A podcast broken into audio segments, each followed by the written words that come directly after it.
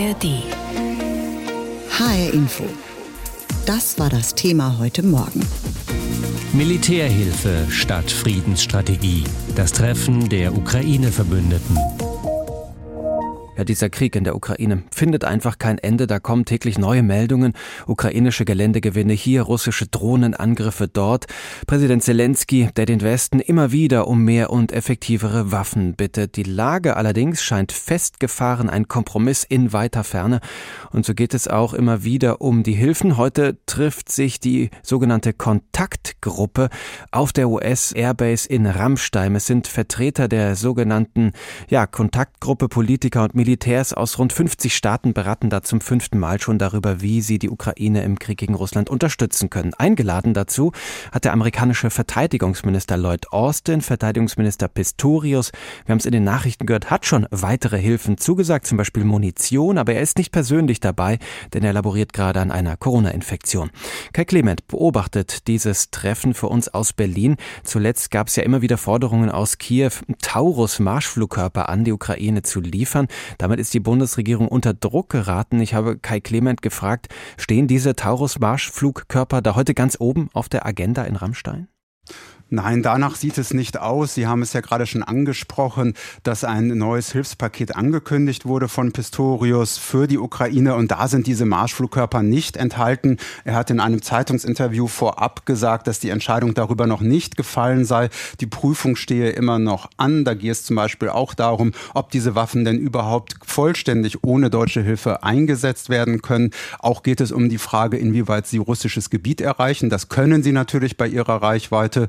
Und die Ukraine hat zuletzt schon mehrfach angeboten, da Garantien zu geben, sie dafür nicht einzusetzen. Aber das sind alles Punkte, die Deutschland weiterhin prüft. Die Frage ist, wie lange noch? Denn die Forderungen nach den Lieferungen dieser Marschflugkörper stehen ja auch schon länger im Raum.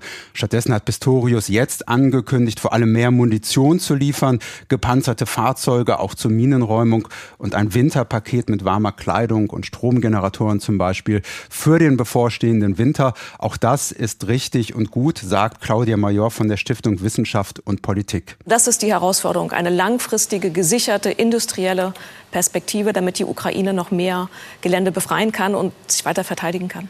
Aber auch sie hat sich dafür ausgesprochen, die Prüfung von Taurus-Marschflugkörpern jetzt nicht ins Endlose zu ziehen.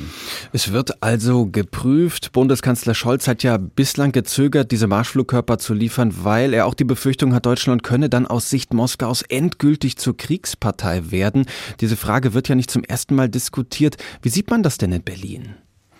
Ja, also es gibt viele, die das anders sehen als der Kanzler. Gerade erst vergangene Woche gab es noch einmal einen Brief von drei Abgeordneten aus der Ampelfraktion an den Kanzler, die darauf gedrängt haben, doch bitte nun die Taurus zu liefern.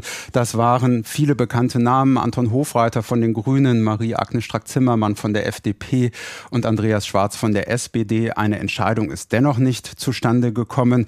Die Befürworter der Lieferung verweisen darauf, was ich ja gerade schon angesprochen hatte. Die Ukraine hat angekündigt, angeboten, zuzusichern, die Waffen nicht auf russischem Gebiet einzusetzen. Auch bisher habe man sich bei diesen Themen auf die Ukraine verlassen können.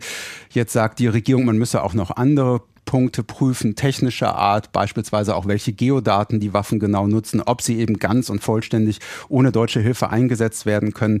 All das dauert noch an. Aber wie gesagt, die Menschen und die Politiker in Berlin drängen darauf, dass es nicht allzu lange dauert. Aber Deutschland ist nicht allein in dieser Frage. Anders als Großbritannien und Frankreich, die schon geliefert haben, haben ja auch die USA ihre Attackams, so heißt der Marshallkörper dort, auch noch nicht geliefert. Da drängt auch Zelensky, dass nun da auch möglichst bald eine Entscheidung fallen soll. Schauen wir mal näher auch auf die Erwartungen der Vereinigten Staaten, auf die Forderungen. Die spielen ja auch eine Rolle bei diesem Treffen in Rammstein. Welche Erwartungen haben die Vereinigten Staaten denn auch an Deutschland? Ja, es geht schon um die Rolle Deutschlands als wichtigster Verbündeter und auch als wichtiger Partner hier in Europa. Welche Führungsrolle kann Deutschland dabei einnehmen? Der amerikanische Präsident Joe Biden, der hatte Scholz noch zuletzt gelobt bei einem Besuch in Washington und hatte ihm gedankt für die starke und beständige Führung. Das sehen bei weitem nicht alle so in Washington. Und die Frage ist ja auch, was wäre bei einem eventuellen Wahlerfolg der Republikaner, namentlich Donald Trump in den USA? Der zuletzt schon wieder verlangt hat, die Europäer müssten deutlich mehr tun. Auch die Zeitung New York Times hatte zuletzt gefragt, ob Deutschland denn wohl wieder eine große Militärmacht werden könne. Und die Antwort war, das ist noch ein langer Weg. Also die Amerikaner blicken schon auf Deutschland mit der Frage, wie stark und welche Führungsrolle Deutschland denn einnehmen kann. Im Fokus dieser Kontaktgruppe steht also die Hilfe für die Ukraine, finanzielle und militärische Hilfe. Aber geht es denn da heute auch um die Frage, wie sich doch wieder ein diplomatischer Weg aufnehmen lässt, diesen Krieg dann irgendwann auch zu beenden? Die Frage schwingt natürlich immer mit, wird aber doch sehr unterschiedlich beurteilt, während Länder aus den sogenannten BRICS-Staaten, darunter eben auch Brasilien, eher in Richtung Friedensgespräche denken, hat Bundeskanzler Olaf Scholz immer wieder deutlich gemacht, dass es keinen, wie er das nennt, Diktatfrieden geben darf, also eine stark geschwächte Ukraine, die Gelände verloren hat, in einen Frieden zu drängen, indem sie weitere Zugeständnisse macht. Und der Kanzler, und das sehen ja auch viele westliche Verbündete so, haben immer wieder deutlich gemacht, es ist eine Entscheidung der Ukraine, wann und wie sie in Verhandlungen eintreten möchte. Da wird sich Deutschland nicht einmischen. Tatsache ist eben nur ein Land, das angegriffen wurde und schon dramatische Geländeverluste erlitten hat, muss auf dieser Grundlage entscheiden können, ist das der Punkt, jetzt in Verhandlungen einzutreten oder wollen wir erst weitere Geländegewinne erzielen? Und das scheint die ukrainische Haltung zu sein, denn wir erleben ja immer noch, wenn auch sehr mehlig, diesen Fortschritt bei der Offensive. Auf der US-Militärbasis Rammstein in Rheinland-Pfalz treffen sich heute mal wieder die Mitglieder der sogenannten Ukraine-Kontaktgruppe. Diese Gruppe besteht aus mehr als 50 Staaten, die sich zusammengetan haben, um die Ukraine zu unterstützen im Kampf gegen den Angreifer Russland. Bei ihrem heutigen Treffen in Rammstein wird es wohl in erster Linie um militärische Unterstützung gehen, genauer gesagt um weitere Waffenlieferungen an die Ukraine. Nun können Waffenlieferungen zwar möglicherweise verhindern, dass die Ukraine den Krieg gegen Russland verliert, aber ob sie dazu beitragen können, den Krieg in absehbarer Zeit zu beenden, das scheint mehr als fraglich. Da kämen wahrscheinlich eher diplomatische Bemühungen in Frage. Wie die aussehen könnten, ist zwar ebenso fraglich, aber es fällt schon auf, dass seit einiger Zeit fast nur noch über Waffenlieferungen und so gut wie gar nicht mehr über Diplomatie gesprochen wird. Darüber habe ich vor der Sendung mit Professor Nicole Deitelhoff gesprochen, der Direktorin des Leibniz-Instituts für Friedens- und Konfliktforschung. Frau Professor Deitelhoff, Sie vertreten die Ansicht, dass es kein Gegensatz sei, sowohl über Waffenlieferungen als auch über Verhandlungen nachzudenken. Aber nach allem, was wir wissen, wird heute in Rammstein nur über neue Waffenlieferungen gesprochen, nicht aber über neue Strategien, wie man den Krieg auf andere Weise beenden könnte. Haben die Mitglieder der Ukraine-Kontaktgruppe da einen allzu engen Blick? Das glaube ich nicht. Ähm, die Mitglieder der Kontaktgruppe haben sich mit dem Rammstein-Format natürlich ein Forum gegeben, um speziell auch über die militärische Unterstützung der Ukraine zu beraten. Aber es gibt daneben ja auch noch andere Formate und das haben wir schon zweimal in diesem Jahr auch gehabt, in denen ganz konkret über mögliche Friedensverhandlungen und Gespräche nachgedacht wird.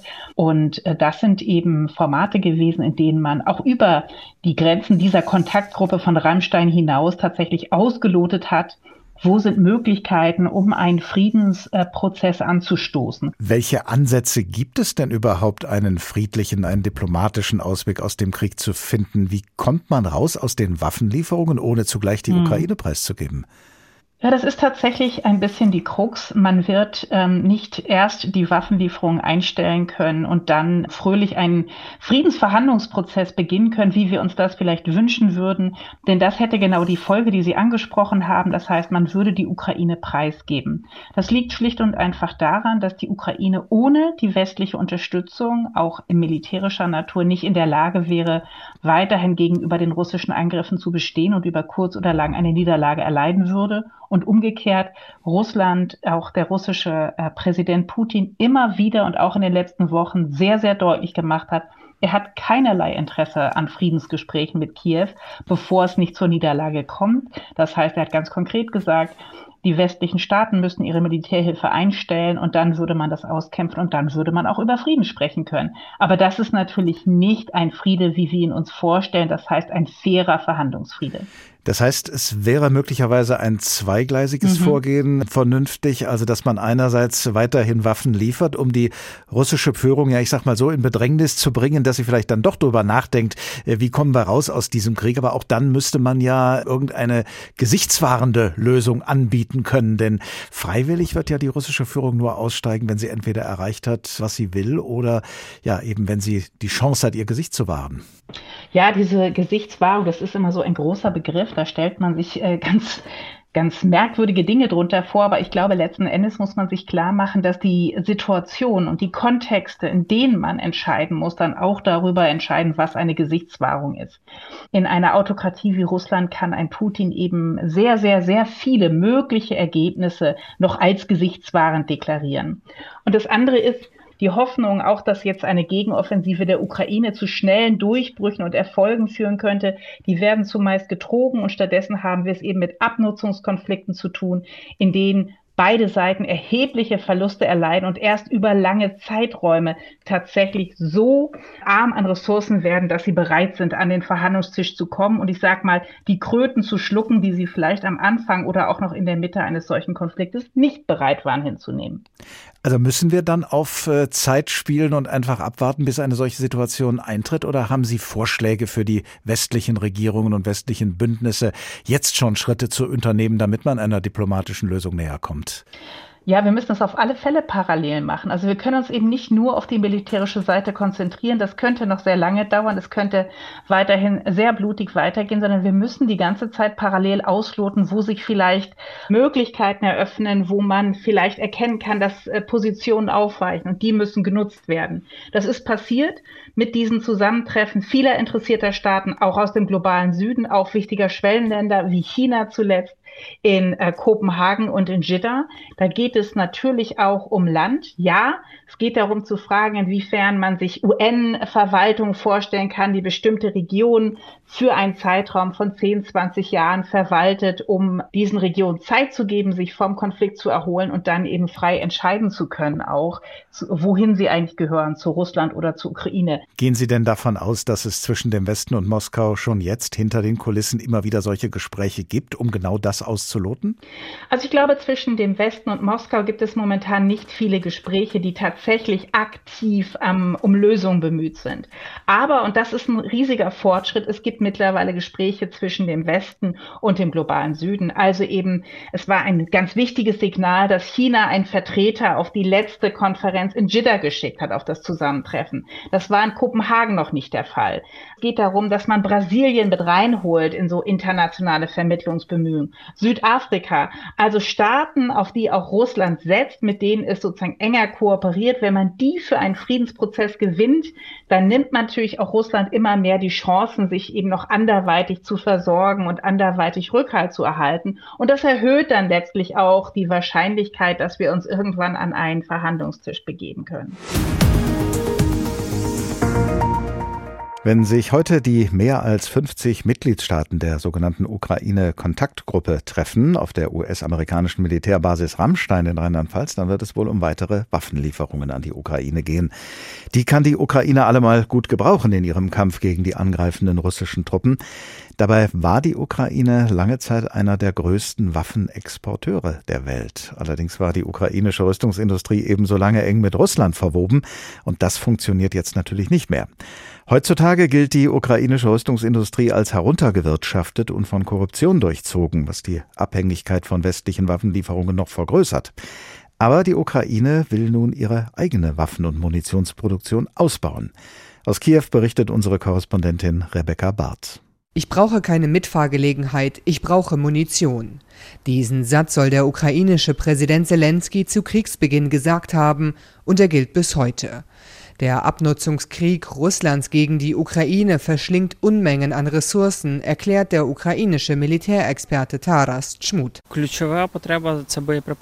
Der Hauptbedarf ist Munition jeglicher Art, angefangen von Patronen über Munition für Kleinwaffen bis hin zu Granaten, Raketen, hochpräziser Munition und Langstreckenwaffen.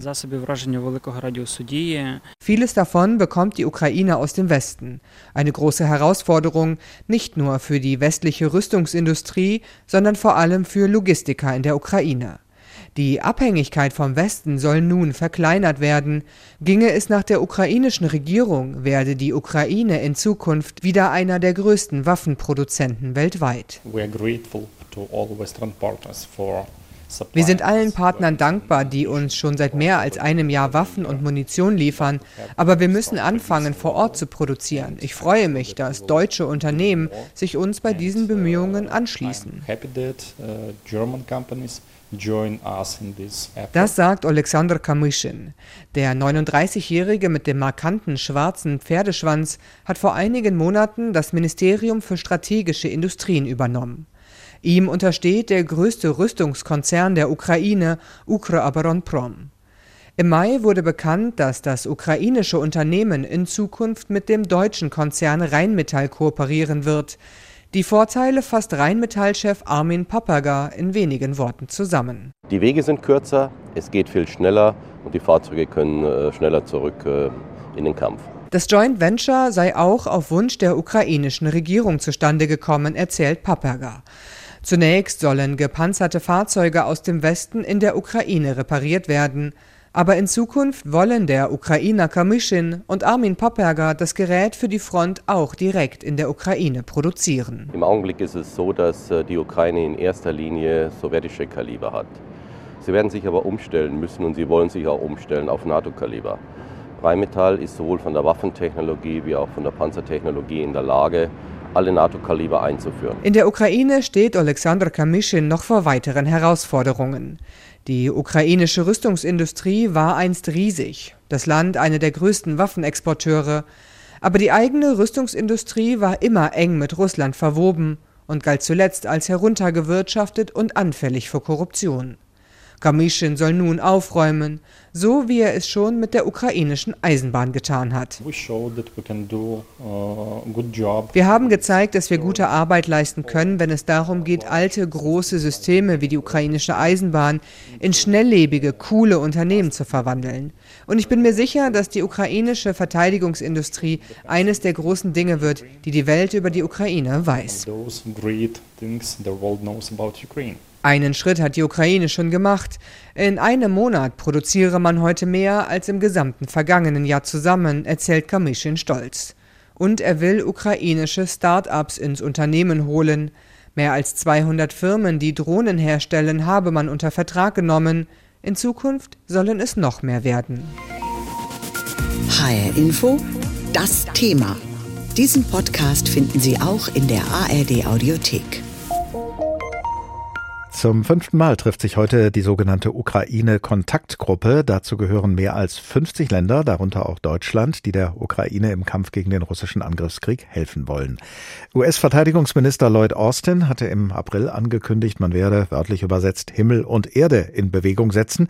Im Deutschen würden wir sagen, Himmel und Hölle in Bewegung setzen, damit die Ukraine das bekomme, was sie zur Verteidigung brauche.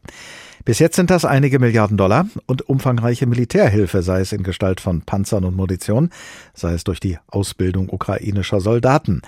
An der Ort des heutigen Treffens, die US-Militärbasis Rammstein in Rheinland-Pfalz, lässt vermuten, dass auch heute vorwiegend militärische Hilfe auf der Tagesordnung stehen wird.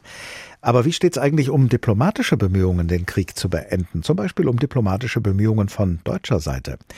Darüber habe ich heute Morgen mit dem Dokumentarfilmer und Buchautor Stefan Lambi gesprochen, denn er hat zwei Jahre lang die wichtigsten Leute in der Bundesregierung mit der Kamera begleitet und auch ein Buch über seine Eindrücke geschrieben mit dem Titel Ernstfall Regieren in Zeiten des Krieges.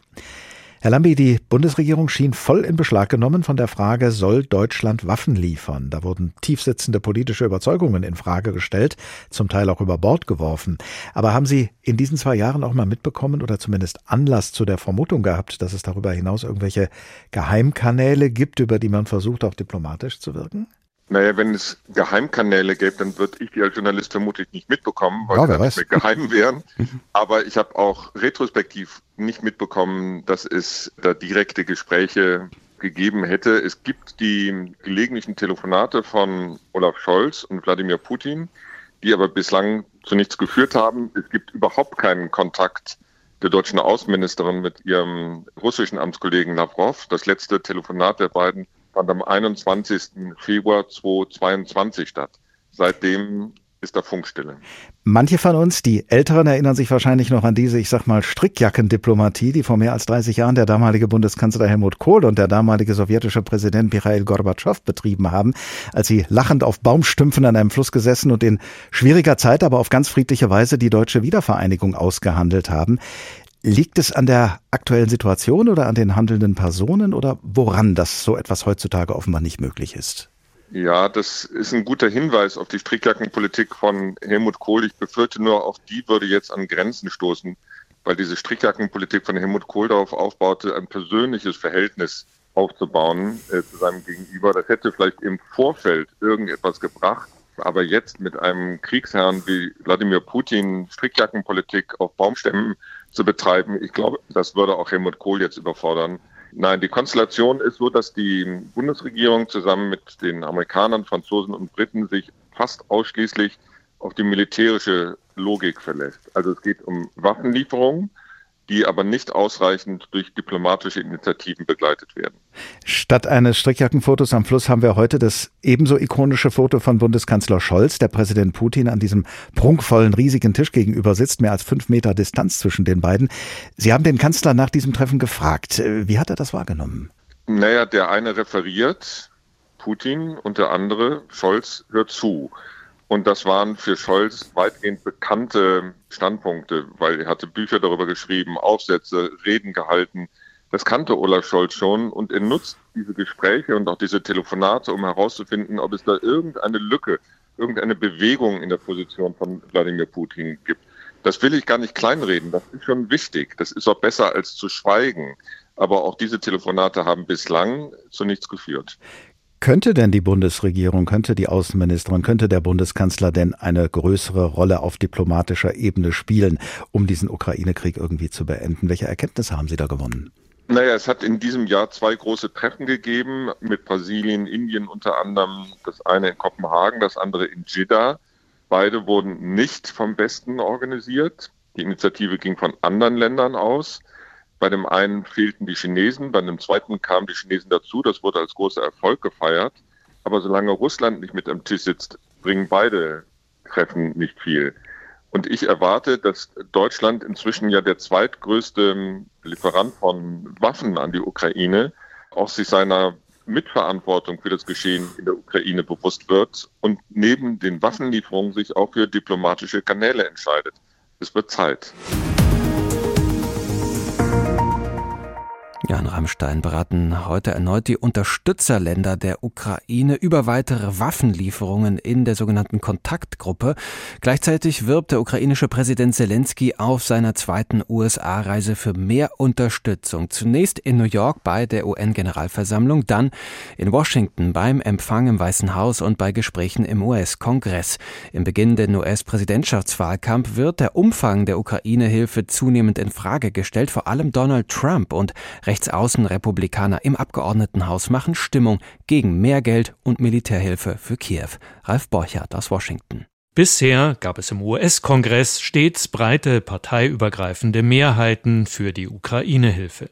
Auch im Juli, als der Rechtsaußenrepublikaner Matt Gates einen Antrag gegen jede weitere Unterstützung der Ukraine ins Repräsentantenhaus einbrachte, der Antrag wurde abgeschmettert. Nur 70 von 222 Republikanern folgten dem Parteirebell aus Florida. Doch die skeptischen Stimmen werden lauter, angefeuert von Donald Trump. Ich denke, Europa muss mehr tun, so Trump am vergangenen Wochenende im Fernsehsender NBC. Der Krieg betrifft die Europäer doch viel mehr als uns. Auch weitere Bewerber um die Präsidentschaftskandidatur der Republikaner spielen die Anti-Ukraine-Karte und appellieren, lieber die US-Grenzen gegen zu viel Einwanderung zu schützen. Floridas Gouverneur Ron DeSantis ebenso wie der Biotech-Unternehmer Vivek Ramaswamy. I do not want to get to the point where we're sending our military resources abroad when we could be better using them here at home to protect our own borders. Ich will nicht an den Punkt kommen, an dem wir unsere militärischen Ressourcen im Ausland verbrauchen, statt sie hier zu Hause zum Schutz unserer eigenen Grenzen einzusetzen, so Ramaswamy in der Debatte republikanischer Präsidentschaftsbewerber Ende August. Die Skepsis gegenüber weiterer Hilfe für die Ukraine wächst auch in der Bevölkerung. Eine CNN-Umfrage ergab Anfang August, dass 55 Prozent der Amerikanerinnen und Amerikaner zusätzliche Hilfe ablehnen. Unter Anhängern der Republikaner waren es 71 Prozent. Different surveys have confirmed waning Republican support. The facts, I think, are undeniable. Verschiedene Umfragen haben die schwindende republikanische Unterstützung bestätigt. Die Fakten sind unbestreitbar, betont William Galston von der Denkfabrik Brookings im Radiosender NPR. Es gibt auch deutlich vernehmbare Pro-Ukraine-Stimmen bei den Republikanern im Feld der Präsidentschaftsbewerber, etwa von Ex-Vizepräsident Mike Pence und von Trumps früherer UN-Botschafterin Nikki Haley. Less than 3,5 die Ukraine-Hilfe macht weniger als dreieinhalb Prozent unseres Verteidigungshaushalts aus, gibt Haley zu bedenken. Nimmt man den Anteil an der nationalen Wirtschaftskraft, haben elf europäische Länder jeweils mehr als die USA ausgegeben, betont sie und mahnt, Russland und China seien Verbündete. Ein Sieg Russlands ist ein Sieg Chinas. Die Ukraine ist unsere erste Verteidigungslinie, so Haley. Derzeit liegt ein Antrag der Regierung von Präsident Joe Biden auf weitere Ukraine-Unterstützung über insgesamt 24 Milliarden Dollar im US-Kongress. Bisher überwiegt die Einschätzung, dass dieses Paket militärischer, wirtschaftlicher und humanitärer Hilfe den Kongress noch einmal passieren wird. Doch je länger der Krieg dauert, je hitziger der Präsidentschaftswahlkampf in den USA wird, umso schwieriger dürfte es aus Sicht der Ukraine-Befürworter werden. Der konservative Außenpolitikexperte Clifford Smith meinte bei NPR, It's certainly possible somebody uh, very skeptical helping Ukraine could get the Republican nomination. That could be a disaster. Es ist sehr gut möglich, dass bei den Republikanern jemand Präsidentschaftskandidat wird, der die Ukraine-Hilfe sehr skeptisch sieht. Das könnte ein Desaster werden. Diesen Podcast finden Sie auch in der ARD Audiothek.